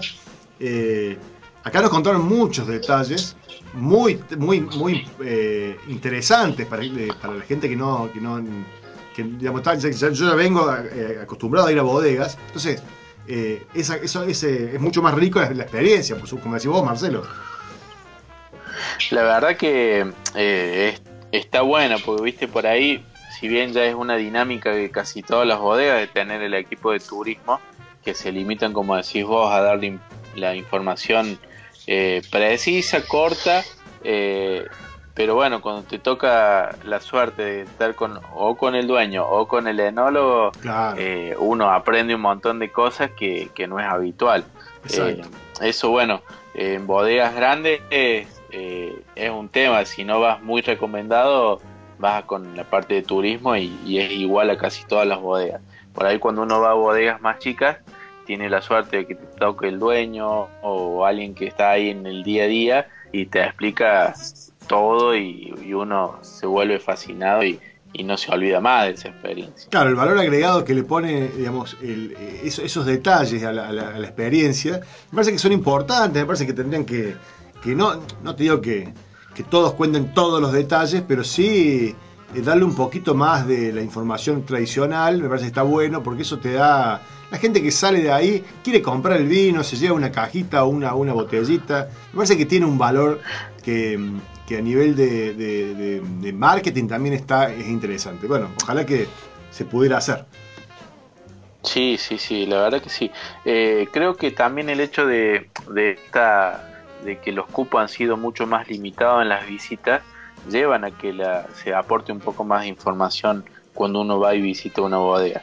Eh, Antes cuando, Claro. cuando era todo mucho más masivo, eh, por ahí los chicos terminaban cansados. Hoy yo creo que se debe al ser cupos bien reducidos a que te den más información, a que vos tengas más tiempo, eh, que recorras más todas las instalaciones y, la verdad que en eso está bueno. No, y lo que nos contaba la- al- el, dueño de, de Secreto Patagónico, el, eh, Tomás, eh, no me acuerdo el nombre, el apellido ahora, Parisi, Grupo Parisi creo que es, eh, nos contaba que también el hecho de que las bodegas no están tan accesibles acá en la, en la región, para ir a San Patricio de Chañar te lleva una hora, una hora y media de viaje desde Neuquén. O sea que, eh, por más que estás cerca, la ruta es complicada porque es la, la misma ruta petrolera, para Vaca Muerta, digamos, para la zona de Añelo. Claro. Entonces, eh, como está alejado, digamos, y ellos saben que es así, que cuesta llegar, eso en las dos bodegas que estuvimos, en- en cualquier bodega que vas en, en general en Añelo, por más que vayas fuera del horario de visita, te dejan entrar, te hacen un paseíto corto, aunque sea. Creo que la atención es, eh, es distinta a los eh, lugares eh, de, turismo más masivo. ¿sí? Que si no llegas a un horario de visita no entras, la visita es corta y en 10 minutos te dan una vuelta por la bodega te fuiste a comprar y, y, a- que entre el grupo que sigue. Entonces me parece que en, la- en esta zona se da esto que decís vos de que son grupos o reducidos o son solo una familia que a veces va, ¿no? Eso nos ha pasado a nosotros de Sí, ir, bueno. de ir y con alguna visita que teníamos que venía de Córdoba, venía de Buenos Aires, yo, venía una visita, la llevamos a la bodega y eh, estábamos solos. Mira, eso pasa así, en estos lugares como en Salta es, es así, después en Mendoza como que se pone más difícil. Claro, mucho, es muy que- masivo. Claro, es más masivo. Escuchame, Marcelo, estoy consultando eh, la bodega Las Perdices. ¿También hacen aceite de oliva? Sí, Ay, uf, y muy, muy bueno, bueno. Claudio, y muy bueno. ¡Wow! Es muy bueno. Eso, eso. Todo un descubrimiento. ¿eh? Acá hay un mercado, no sabes, acá hay negocios exclusivos que venden aceite de oliva. Pero es no es- impresionante cómo se ha desarrollado eso. El, el día Eh, miércoles, el día miércoles cosechamos, no sé, como ocho, ocho canastos, ocho cajones de, de olivas de distintas variedades. Hicimos el primer aceite de- de- del año. Eh, así que sí, hay muy buen aceite y la, la bodega eh, ha comprado maquinaria italiana. Eh, la verdad que el proceso, después le voy a mandar por, a Lani por unas imágenes y un videito eh, impresionante. Eh, o sea, Tenemos que hacer un especial de eso, tenemos que hacer un especial. realmente es increíble Sí, porque sí, sí. Vos, vos metes el fruto y, y sale, o sea, eh, ya sale directo para, para consumir. Eso eh, después se filtra muy poquito y la calidad. eh, en esto del aceite es fundamental eh, la época de cosecha. Eh, la época de cosecha del- de la más alta calidad empezó la semana pasada y dura más o menos 15 días. Después la planta te puede llegar a generar más cantidad de, volumen de líquido, pero no de calidad. Es cuando va madurando eh, lo que es la, oliva. Entonces, eh, hoy nosotros en, en la bodega tenemos un aceite que, en el cual se mezclan tres variedades, una autóctona nuestra y dos más que hay una española y una italiana. Eh, entonces hace- se hace un, un- un blend de, de olivas muy rico y de muy buena calidad. Eh, nosotros estamos en una en la actualidad casi en los 20.000 litros de aceites anuales. Yo, yo, Claudio, te cuento, Ok, ok. no porque esté Marcelo en el programa, no, no, no. Digo, es realmente rico el aceite de las perdices, no es barato, este, pero es otro, es otro nivel de aceite. ¿eh? Sí, mira, Eh, vos sabés bueno, que ho- sí. hoy, disculpa Claudio, eh, No, no. hoy más o menos el medio litro de las perdices está alrededor de los mil pesos. Sí, yo, yo lo- ok, yo- bueno, les cuento que acá es un regalo. ese precio. O sea, es un precio. sí, eh, hablando más, más o menos, te diría que unos 6 dólares más o menos. Acá un aceite, un extra virgen normal está en los 15 dólares, eh, los 375 mililitros. Uf. Así que nada. No, bueno, entonces, entonces te, vamos, te, te vamos a llevar una botella de aceite de oliva de las perdices cuando vayamos a visitarte, Claudio. Así me acuerdo de eso, Ferne, y, y Ciertamente, oliva. ciertamente, pero me sorprendió, me sorprendió porque yo creí que solamente hacían vinos, que por cierto he visto también que tiene una variedad impresionante de vinos. Ah, sí, sí, sí. Eh, carne, pero, bueno, cuando vi aceite de oliva, sí. En, wow, en, la- en Familia Schroeder también hacen oliva, les cuento a la audiencia también. En la, en la bodega, cuando salimos, nos regalaron un vino y, una, y un aceite de oliva, que también lo probé, muy rico aceite. Eh, así que es como está, no sé si está de moda en las bodegas hacer eh, oliva, o, está- o el clima es el, el clima es el que. ¿es un el producto ideal. complementario, Marcelo? Sí, mira, ahí bueno es un tema, está bueno tocarlo porque, por ejemplo, donde esté el viñedo, ahí en Luján de Cuyo, le afecta mucho el frío, entonces todos los olivares y los mejores están en la zona de Maipú, en Mendoza, incluso tirando obviamente San Juan y, y La Rioja, eh, Y y, Catamarca. Hay muy buenos. Sí. Eh, entonces, eh, es complementario sin duda. Eh, hoy en la actualidad, por ejemplo, la bodega, eh, si vos estás en la página, hay cuatro presentaciones. Eh, 250, medio, un litro y de 3 litros en bagging box. Eh, pero Sí, sí, acá veo la box. hoy casi todas las bodegas eh, que están las más grandes tienen su aceite, incluso eh, mu- por encima de lo que es el precio de, de lo que es la bodega nuestra, pero tienen de muy buena calidad y, y casi todas, y no, no va a tardar tampoco que casi todas tengan su acheto también al estilo Modena, ¿no? Ah, mira, Ok, vos. ok, Bueno, wow. no, tenemos que armar. Hacer- vamos a hacer un programa de, de, de ese tipo de, de, de aceites, aceto y todo esto porque, porque es muy interesante. Y además, Marcelo, eh, eh, tenemos un especialista eh, en maridaje. Eh, Seguro. tenemos que charlar un poquito de eso. Seguro, seguro, es algo, es algo, es, es algo nuevo para mí que yo, yo, yo no sabía cuando vi porque lo, lo, de- lo del aceite me dije hay que hablar de esto porque sí todos sabemos que la perdiz tiene vino, pero no todo el mundo sabía que tenía aceite y es un mercado en expansión enorme. Sí, totalmente. Obviamente que hoy los mayores productores son eh, los españoles, pero en Argentina ha crecido mucho. Incluso eh, hay olivícolas en, San Juan que son gigantes y procesan, obviamente en una forma industrial, que eh, por ahí las calidades pueden llegar a bajar un poco de lo que es lo que se hace en, en menos en menor escala pero es un, es un mundo grande y que, y que está bueno porque bueno es un producto noble, rico y, y muy saludable. Le contamos a Marcelo Seguro, que no, seguro, antes que me olvide, porque eh, se nos va a terminar el programa, estamos saliendo eh, en vivo en la radio de San Patricio del Chañar, Marcelo, no te habíamos contado eso. Este, Oh, así que... algo, algo me había. Ah, te tiré un mensajito, sí, sí, tenés razón. Sí. Bueno, la- estamos saliendo en vivo en la radio municipal de San Patricio de Chañar por gestión del, del secretario de, de- de gobierno de- del municipio, que fue el que nos consiguió el pase para, para ir a hacer la visita a las bodegas y todo esto que estamos hablando. Así que eh, nos están escuchando también la gente de San Patricio de Chañar en una FM que es la 89.7 del Dial, así que también sale por Dial la, la Radio Megafón y por Radio Chañar.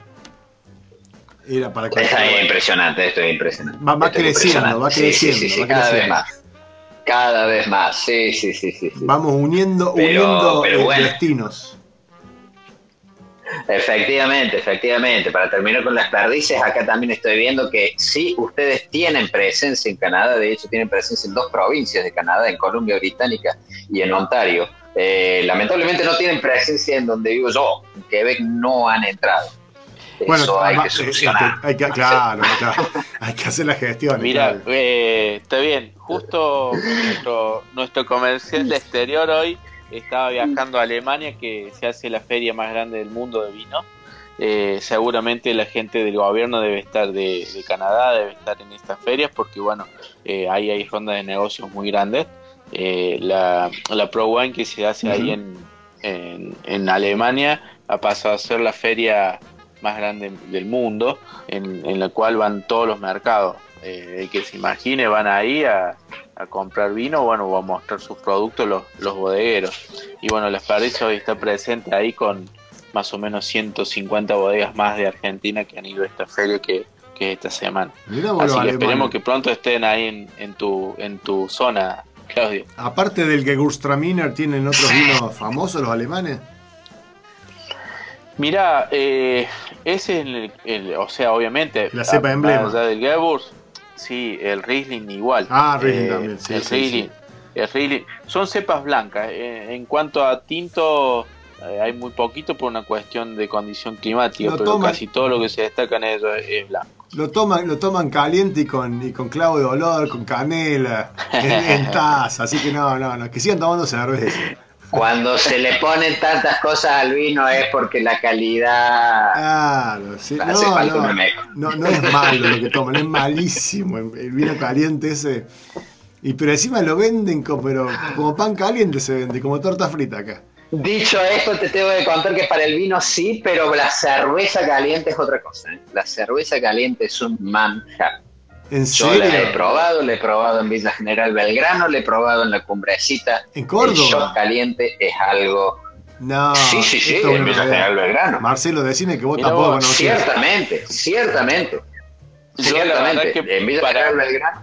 la- Para Sí, mí sí. esto es nuevo. No, no, para mí también es nuevo. Claudio, vos, El shot caliente vos te, lo- te dejaste la, cerveza en Villa General. Belgrano, eh, eh, Estuve en Villa General Belgrano en el año 2001, 2002, eh, y eh, estábamos en un bar y el, que era básicamente una cervecería, una cervecería alemana, eh, que habían sacado una producción de shop de hacia, del día anterior y caliente, a unos más o menos unos 30 grados de temperatura, eh, y muy rico, muy rico. Y ahí nos contó el señor cómo funcionaba la cosa. Y básicamente el show caliente, el problema que tiene es la durabilidad.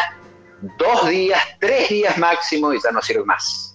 Hay que tirar. Y ese es el problema, pero es riquísimo, es riquísimo y se los recomiendo. Vayan a Villa General Belgrano, vayan a la cumbrecita a Villa Alpina, a Villa toda esa yo, zona yo, no, puedo creer lo que estoy escuchando. No puedo creer lo que estoy escuchando porque que, Claudio nos recomienda un lugar en Córdoba. Encima, Villa General Verano creo que fui toda mi vida. Fui ahí. Entonces, bueno. Pero siempre viste como. Bueno, yo estoy cerca. Claro, encima, no, no. Yo voy a tener que ir, vayan, que ir obligado este año. No, hay que ir a buscar ese lugar. Ciertamente vayan, las cervecerías, estoy seguro, en la época, y te digo más, lo hacen en la, no ahora, no ahora, se hace un poquito más en la, en la primavera. En las, para el Doctor Fest, de hecho, para el Doctor Fest. Claro. Eh, ahí es más donde se, se hace. Pero vayan, no tengo idea de los precios, me imagino que deben ser caros, pero no se van a arrepentir. Vamos a probar, vamos a probar. Bueno. Bueno, lo dejamos en carpeta. Sí, totalmente, totalmente. Bueno, Marcelo, eh, como siempre, agradecerte por, por, el, por tu tiempo y por la participación que tenés magistral en el programa. Eh, nada, ya tenemos, tenemos varias cosas para probar. Eh, te, cuento que vamos, el, martes que viene vamos a charlar un poquito más. Estuve en, un, en, el, en, el, este, el restaurante de la bodega con un chef y una sommelier que nos contaba todo lo que teníamos que íbamos a comer íbamos y con qué lo íbamos a acompañar. Así que vamos a charlar un poquito más de eso porque me interesa que tu opinión de la, de la plusmalidad. Que Así que, eh, bueno, nada, gracias como siempre eh, y nos vemos el martes que viene. Tal cual, nos vemos audiencia, nos escuchamos el, martes que viene y bueno, con lo que sea. Pero ah. si hay por ahí un par de tips de, aceite, le, vamos a incorporar también, le vamos a ir eh, incorporando a las charlas. Muy bien, claro que sí. Ciertamente, ciertamente. Claudio va a estar entusiasmado también. Así que bueno, gracias Marcelo. Eh, y hasta el martes que viene. Dale, nos vemos Dani y Claudio hasta el martes. Así, ahí, estamos, ahí estamos hablando con Marcelo Molina, sommelier de las perdices, que es nuestro invitado, eh, nuestro eh, invitado estrella en este programa. Eh, participante de, todos los, casi todos los programas, creo que tuvo una sola falta este, este, esta temporada. Y, y, bueno, el programa se nos acaba, quedan cinco minutos. Le estamos saliendo también, le contamos a la audiencia por, Radio Chañar, de la, de, la, localidad de San Patricio del Chañar. Eh, en la ciudad de Neuquén. Nosotros estamos desde la ciudad de Neuquén por Radio Megafon. Invitamos a la audiencia también a que se sume a la comunidad Megafon, entrando a, la, a www.radiomegafon, eh, la página de radiomegafon.com.ar. Ahí pueden eh, adherirse a la, a la, comunidad Megafon, aportando a esta, a esta radio. Hay, varios links para aportar 200 pesos, 300 pesos, 500 pesos, y eso les da algunos beneficios con nuestros auspiciantes ¿sí? algunos descuentos eh, para, comprar eh, en los diferentes auspiciantes que tenemos en el radio. Ahí se van a enterar de los, de los beneficios y participan y, aportan a esta, a esta gran comunidad que es eh, Radio Megafon y ahora sumando también Radio, Radio Chañar. Así que, bueno, Claudio querido, ¿algún, tema que, algún tema que nos hayamos olvidado?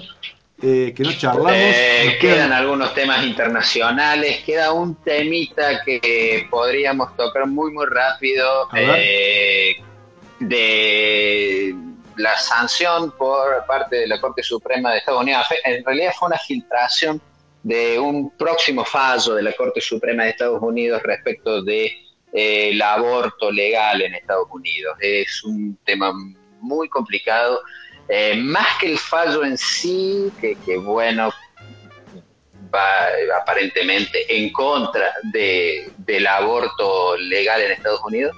Que ya tiene, muchos años, ¿no? No, en realidad hay que decir, porque esto tiene una historia, hay que decir que no hay ninguna ley de aborto en Estados Unidos. No existe la ley de aborto en Estados Unidos. En Estados Unidos eh, eh, el aborto es legal por un falso de la Corte Suprema de Justicia del año 1973, donde en un conocidísimo caso que se llamó Roe versus Wade, eh, una mujer ganó el derecho a abortar frente a eh, la, persona que, que, no quería que abortara como un derecho constitucional porque se declaró que el cuerpo de la mujer era inviolable y era decisión de la mujer qué hacer con él en todo sentido, de A a Z. Ese fallo de 1973 hizo ley. Como nunca el Congreso se, se juntó para sancionar una ley, fue la Corte Suprema de Justicia que decidió eso. Bueno, este fallo está en tela de juicio ahora de, porque Donald Trump puso eh, tres jueces eh, en la Suprema Corte de Justicia, los tres jueces conservadores y sobre todo eh, uno ultra conservador, una ultra conservadora, y entonces el balance de poder en la, en la Corte Suprema de Justicia ha cambiado completamente, ahora está del lado conservador, del lado religioso, de 6 a 3 eh, y eso hace que eh, muy probablemente el fallo Roe vs. Wade sea dado vuelta, eh, sea revisado y se le dé a cada estado de Estados Unidos la potestad de legislar sobre el aborto. Lo cual va a causar que 26 estados en Estados Unidos y, declaren el aborto ilegal y van a ser 24 estados que lo van a mantener legal. Bueno, un tema interesante para charlar el martes que viene, ¿no? Eh, podemos conversar un poquito más sobre eso. pero es complicado, complicado porque, se puede criminalizar también el, aborto, pueden pasar muchas cosas con eso. Efectivamente, y sobre todo es complicado, y no pero es interesante en el sentido de, la dinámica de un país como Estados Unidos que funciona completamente diferente de, la Argentina, un país donde puede ser, en, una, en un estado puede, una cosa puede ser un crimen y en el otro estado puede ser legal. Es algo realmente muy interesante lo las diferencias que hay entre los países. Sí, sí, eso muy, no es tan común, eh, la gente no lo conoce, digamos, te enteras cuando viajas. A mí me pasó cuando de hecho estar eh, en, el estado de Colorado, eh, muy cerquita del estado de Utah, y saltándome de un estado a otro, y son estados muy, muy, muy distintos en, muchos aspectos. Extremadamente diferentes. Claro, y, hasta, que, no vivís esa situación, es que como que decís, no te das cuenta de, de, que esas situaciones se dan entre diferentes provincias o estados, ¿no? Así que... Mm, ciertamente, ciertamente. Estados Unidos es un, es un país, efectivamente, pero es, es muy diferente. Es un error pensar que Estados Unidos es, es, igual, todo Estados Unidos es igual. Es extremadamente diferente los, entre los distintos estados, entre las distintas regiones. Bueno, tenemos para hablar de un montón de temas más el martes que viene. Claudio, se nos va el programa nos tenemos que, ir. Eh, vamos a, eh, nada, agradecerle a toda la audiencia que participó un montón, que Lucía dice debe ser que no vendían tanto chop caliente porque nunca te ofrecen eso en Villa General Belgrano, dice. Hace 20 años era más tradicional el pueblo. Ah, ¿vos hace cuánto que te decís que pasó esto? Yo te estoy hablando del año 2001, 2002. Ah, hace 20 años. Yo era en 2005 de Argentina. Por eso, capaz, que, capaz que, era mucho más tradicional en esa época y capaz que ahí... Es posible. Bueno, Bueno, lo dejamos para martes que viene porque se nos acaba el tiempo. Eh, gracias a la audiencia, gracias Claudio por estar ahí siempre y gracias Fran. Y nada, hasta el martes que viene. Bueno, gracias a ustedes, gracias Dani, eh, un saludo para todos y un gran saludo a la gente de San Patricio del Señor que se han sumado eh, desde hoy. Así es. Chao, chao, chao. Chao, chao.